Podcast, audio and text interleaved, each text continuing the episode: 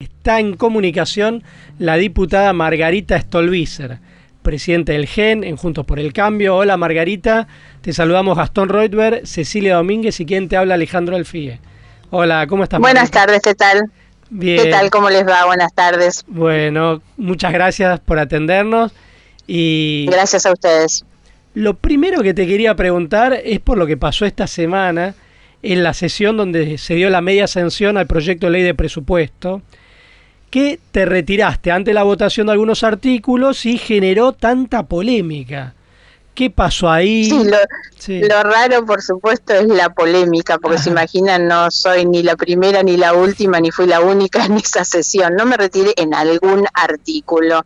Me retiré después de la votación general. Yo asumo esto, obviamente, como un error personal, como un error humano, que tiene que ver con la forma inhumana en la que se trabaja. 24 horas seguidas, sin dormir. La verdad es que uno llega a la mañana ya prácticamente con los cables bastante cruzados y bueno, yo cometí el error frente al cansancio, el agotamiento que tenía de retirarme. No imaginé ni que íbamos a estar ajustados en un artículo como fue ese, ni tampoco que esto iba a generar semejante polémica. Todos saben, los que me conocen, que soy una persona que trabaja, que estudio los temas, que llego a la sesión preparada, que discuto, de hecho hablé durante la sesión, que propongo, miren, creo que el artículo más importante que la oposición logró incorporar en el presupuesto, que es el 137, se lo propuse yo a Massa cuando estuvo en su visita y se incorporó como novedoso porque no estaba en el proyecto original,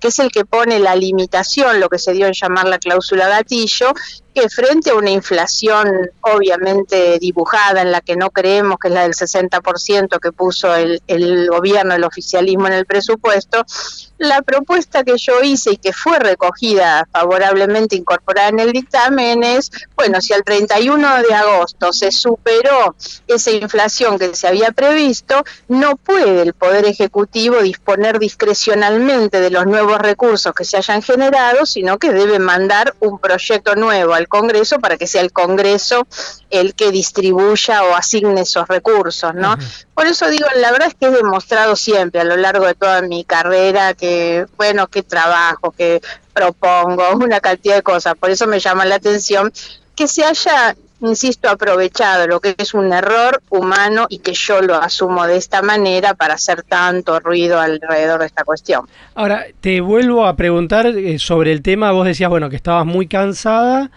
Y yo escuché como que habías vuelto de un viaje, no sé si el día anterior, ese sí, día. Sí, sí, sí, el, el mismo día. Ah, pero mismo día esto, por vuelto... supuesto, ah. que no no puede ser una, una justificación, por eso digo yo no me debía haber ido, eso es lo que tiene que quedar claro. Yo había llegado esa mañana, primero que la sesión se adelantó, ustedes saben que nosotros sesionamos los miércoles y la sesión se decidió hacer el martes, por eso es que hubo algún otro diputado que tampoco pudo llegar. Uh -huh. Yo llegué de viaje a las 7 de la mañana de ese día, me bañé y me fui al Congreso. Y cuando eran las 7 de la mañana del día siguiente, imagínense que yo llevaba dos noches sin dormir porque yo había llegado de un viaje sin dormir en toda la noche, entonces llevaba dos noches sin dormir. Eso es lo que produce mi agotamiento, pero insisto, yo no quiero buscar esto como un justificativo, fue un error, no me debía haber ido aunque, aunque estuviera cansada. Esto, Luiser, eh, ¿qué pasó con el que era su aliado Gerardo Milman, que abandonó el espacio que compartían para irse al PRO?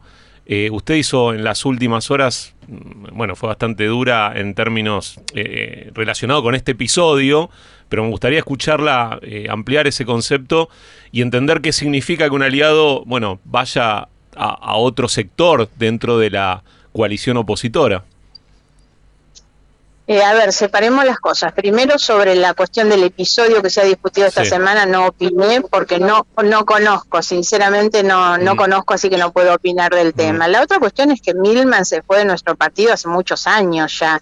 Fue en el año eh, 2015 sí. cuando el PRO gana la eh, gana la elección, Cambiemos gana la elección, nosotros no estábamos en Cambiemos eso la verdad es que lamentablemente a mí no me gustaría que fuera así, pero tiene que ver con el deterioro de la política política, por supuesto, que nos ha pasado muchas veces, que cuando perdemos elecciones y nuestro partido se ha ido debilitando, muchos se van atrás de los que ganan. Entonces en el 2015 algunos se fueron atrás del PRO, en el 2019 algunos se fueron atrás de Alberto Fernández también. Mm. Algunos estarán más arrepentidos que otros seguramente, pero es lo que pasa con los partidos chicos, que obviamente nos cuesta a todos muchísimo más, y hay otros que siempre, bueno, se deslumbran atrás de las luces del poder. Esto es lamentable, pero es demasiado natural. Stolbizer, acá estamos leyendo, estamos en, en constante contacto con los oyentes y muchos están muy enojados por, por lo que pasó esta semana, eh, que usted dice fue, fue un error de su parte. Lidia, por ejemplo, dice, sesionaron solo 11 veces hasta ahora, el trabajador común no cobra 500 mil pesos, nada justifica su proceder y así muchísimos mensajes. ¿Por qué cree que la gente se enoja tanto con una, eh, un comportamiento como el suyo esta semana? Bueno, lo primero es porque estuvo mal, eso es lo que yo digo y lo que estoy reconociendo. No sé por qué vamos, digamos, a tanto. Yo incluso lo tengo presentado como parte de un proyecto que hicimos junto con Emilio Monzoya desde hace unos meses, que es reformar el reglamento de la Cámara para que las sesiones terminen a un horario normal, las 10 de la noche, y se siga al día siguiente, porque yo no tengo problema en ir al otro día a sesionar. Me parece que lo que la gente debe entender es eso, incluso porque he escuchado muchos que dicen, bueno, pero a mí me que hacer una guardia de 24 horas y estoy. Eh, y esto es así, y si nosotros tuviéramos que hacerlo naturalmente, esto se acepta, pero lo que no es razonable es que pudiendo sesionar un día más, eh, tengamos que sesionar durante toda la noche hasta el día siguiente. Lo normal sería cortar e ir un día más. Yo he sido muy crítica durante todo este año de lo poco que trabajó el Congreso en general. El trabajo no son solamente las sesiones, fueron demasiado pocas y yo justamente vengo proponiendo que tengamos más sesiones, no menos sesiones, para no tener que atravesar estas situaciones y que las sesiones se hagan en horarios normales. Pero ¿y por qué no se puede cambiar esta manera de trabajar? Digo, evidentemente alguien está de acuerdo porque seguramente sacará ventaja de esta manera de trabajar que es ciertamente extraña, ¿no? Digo que en algo que se podría hacer en dos o tres jornadas se termina definiendo en una maratónica. Y esto es algo que vemos, por lo menos desde que yo nací, existe de esta manera. ¿Por qué no se puede cambiar el sistema? y además cuando se asume, cuando se toma el compromiso mm, de tener este trabajo, justamente se asume sabiendo que el trabajo puede llegar a ser así mm, también. Sí. Sí, pero esos son errores que hay que corregir. No es bueno naturalizar que se sesione durante 24 horas cuando se mm. hace eso para no ir un día más. Yo creo que si hemos sido elegidos para esto y hay que cumplir con nuestra labor, eso es estar disponible todos los días, por supuesto. Yo creo que debe ser así. Insisto, yo lo he propuesto a través de un proyecto, pero la semana pasada, todos los días previos, cómo fue quien sostuvo esto, incluso en la Comisión de Labor Parlamentaria, que era necesario sesionar en dos días, sobre todo que como la sesión se adelantó un día, con más razón, tal cual Cobos lo argumentó mucho, decía, terminemos ese día a las 10 de la noche, a las 12, y volvemos al día siguiente. Pero Esto sería, conviene que sin embargo, no fue no fue aceptado. Conviene cerrar a la madrugada para que menos gente se entere de lo que están votando. Digo, no se entiende el procedimiento. No, y además esta idea también de especular con que mm. alguno se va, alguno se duerme, alguno se cansa, y otro tiene que tomar un vuelo, porque siempre ese es otro de los problemas que hay. Pero bueno, yo creo, eh, insisto con las dos cosas. La primera es que yo asumo esto como un error mío, no me debía haber eh, ido y así lo, lo asumo, pero lo otro es también decir no podemos seguir aceptando que se trabaje de esta manera. Eh, te, te, cambio un poco de tema, vos trabajás dentro de lo que es Juntos por el Cambio y te quería consultar cómo ves a la coalición de cara a las elecciones del año que viene. Eh, ¿Te parece que se va a poder mantener unida? ¿Cómo están trabajando? Sí, sí, sí, sí, sí. Bueno, aprovecho y les cuento algo que estoy en este momento volviendo del acto del radicalismo en Costa Salguero. Realmente un acto muy, muy bueno, muy, muy oportuno, con discursos muy interesantes. Eh, un acto donde las figuras centrales fueron Martín Lustó y Gerardo Morales, pero sin ninguna duda que hubo también en el escenario hablando dos jóvenes, la presidenta de la Juventud Radical, la presidenta de la Franja Morada, con discursos realmente de las nuevas generaciones que expresan un proyecto de país. Todos, todos los discursos, bueno, también hablaron los presidentes de los bloques, varias personas, eh, Gastón Manes, que es el presidente de la Convención Nacional, muchos discursos y todos en el sentido de que hay que mantener la coalición unida. La consigna incluso del acto era unidos ganamos. Y me parece que, bueno, esto es lo central, la vocación de todos es esta. No hay que preocuparse por la cantidad de candidatos, al contrario, yo siento que, que existan muchos liderazgos es bueno y fortalece a los partidos y a la coalición. Y eso además hay un momento, un día en el que se resuelve, hay una elección, un día, una paso y ese día se define quién es el que sigue. Lo importante es tener la coincidencia de los equipos de trabajo, del programa que se vaya a llevar adelante. Y bueno, hoy se está trabajando un poco en ese sentido. Tenemos que llegar muy bien al año pasado, al año que viene con esto. Y te hago una consulta ahí, vos, ¿con quién estás trabajando internamente?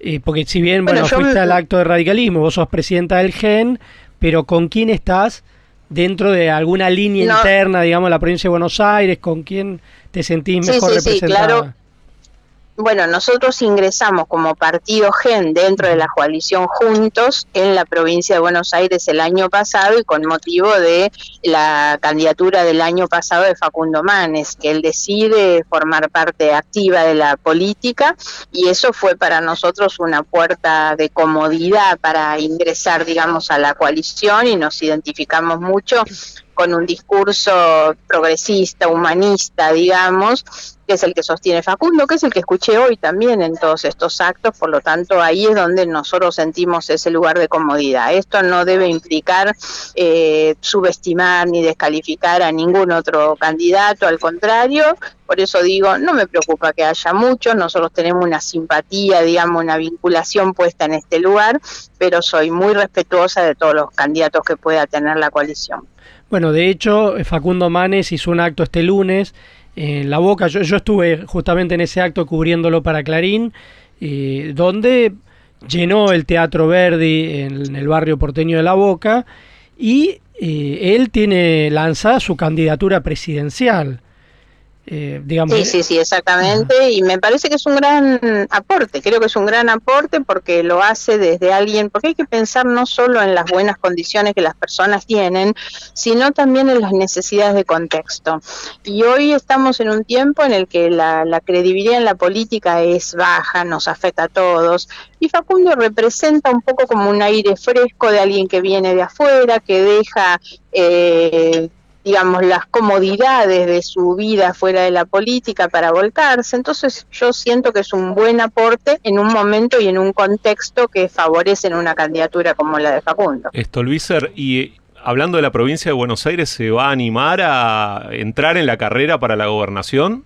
¿Está pensando en eso? No, no, no, piensen que eso sería mirar tan para atrás. Yo fui tres veces candidata a gobernadora en la provincia de Buenos Aires y me parece que eso sería un retroceso muy grande. Yo estoy disponible para acompañar, por supuesto, eh, que creo que son los que tienen que tomar la posta. Si hay algo que tenemos que demostrar eh, ahora en esta elección, en la siguiente, es que los más grandes estamos dispuestos a, abrir y dejar el lugar para que las generaciones nuevas puedan ocupar esos espacios. Y con respecto a eso, eh, pensando en las elecciones presidenciales, la semana pasada hablábamos con Hernán Lombardi y nos decía que Macri es insoslayable. Eh, ¿Qué opina eh, sobre las figuras de Macri y Cristina como candidatos en 2023? Bueno, yo me, parece, pero es simplemente una, una opinión. Creo que pertenecen a un pasado del que no, no nos enorgullecemos en este momento. Yo creo que nosotros tenemos que mirar hacia adelante. Me parece que la Argentina necesita mirar hacia adelante y no pensarse para, para atrás. Creo, por eso, como decía, hay gente como Facundo, como Martín Lustó, que creo que están en condiciones de reflejar, digamos, más el país que viene que el país que fue.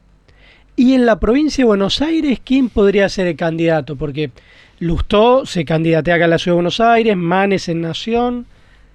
¿En provincia? Sí, no, no hay en el radicalismo hoy alguna figura, digamos, que pueda, em, digamos, aparecer claramente, pero no tengo duda que el radicalismo tiene muchos intendentes que son todos muy buenos candidatos. Maxi Abad, que es el presidente del partido en la provincia, también sería un muy buen candidato.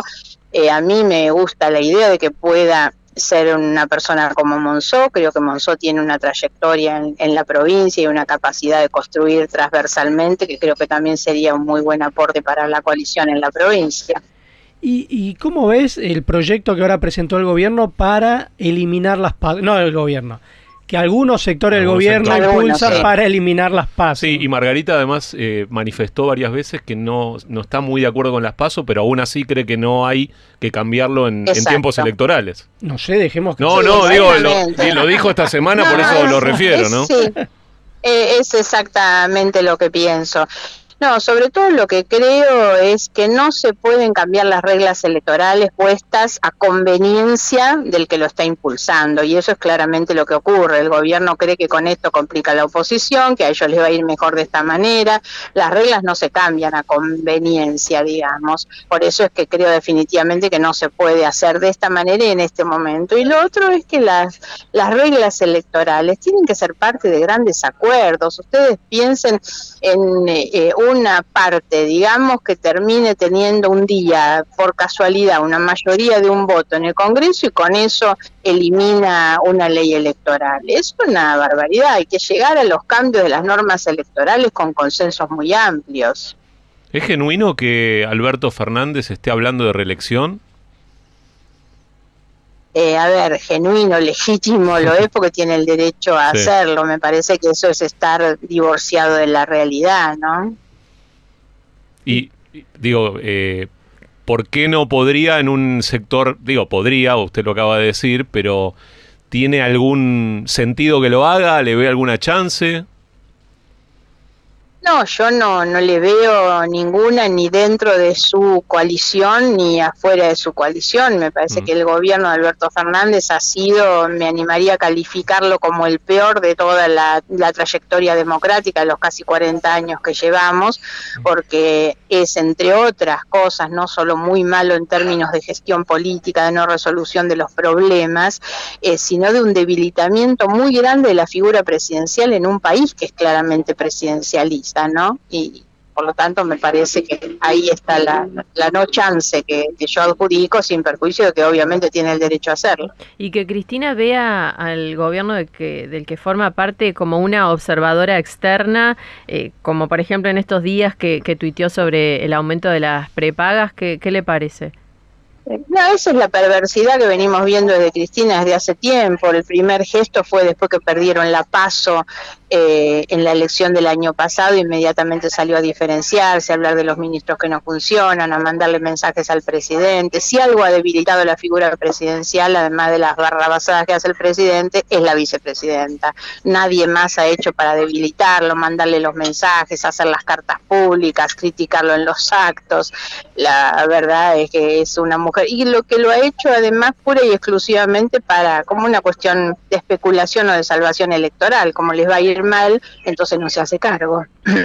Y, te llevo al tema económico, ¿no? Porque la verdad que la gente está cada vez más preocupada con los altos niveles de inflación, que el gobierno no logra controlar. Eh, ¿Qué habría que hacer para que baje la inflación y se estabilice la situación económica del país? Lo primero es que no hay posibilidad de estabilizar la economía si no está estable la política y eso es lo que falla en la Argentina. En la medida en que tenemos esto que decíamos, lo que los periodistas le llaman a veces el fuego amigo, un gobierno que tiene que andar resistiendo los embates del propio gobierno, eso es lo que transmite hacia afuera una inestabilidad eh, brutal. Para ordenar la economía se necesita equilibrio y este gobierno lo que menos tiene es equilibrio, por supuesto, se necesita credibilidad previsibilidad. Esas son condiciones sin las cuales es imposible frenar la, la inflación, porque la inflación es en definitiva, la demostración de lo sana o enferma que está la economía. Y la economía también depende tremendamente de la, de la política. No solamente son errores de gestión, que son muchísimos, sino que tiene que ver también con cuestiones institucionales. Yo insisto siempre con que la credibilidad de un país para poder tener inversiones, para poder generar empleo, eh, tiene que ver muchas veces o la mayoría de las veces con incentivos institucionales, con la previsibilidad con el no cambio de las reglas de juego. Bueno, son las cosas que en la Argentina no pasan. Stolbizer la saco un poco de la política, eh, me imagino en este momento más hincha del Barcelona Basket que nunca, ¿no? Sí, claro, re hincha del Barcelona. Sí, mira los partidos de Nicolás. contentos, siempre, siempre. Los pongo en la agenda para que no ah, pongan ninguna otra cosa arriba, por supuesto. Que Hay que aclararle a los oyentes. Digámosle a los oyentes que Nicolás Laprovítola es el hijo de Margarita Stolbizer, gran jugador de básquet de la selección. Bueno, en algún momento se probó en San Antonio Spurs también, en la época de Manu Ginóbili, pero ahora está defendiendo los colores del Barcelona en España. Sí, así es, y le va muy bien por suerte en el Barcelona, así que estamos muy contentos allá. Bueno, Margarita, muchísimas gracias por esta entrevista. Gracias a ustedes, gracias a ustedes por la comunicación, que tengan buenas tardes, buen fin de semana. Bueno, muchas gracias, un beso grande. Hablábamos con Margarita Stolbizer, diputada de Juntos por el Cambio.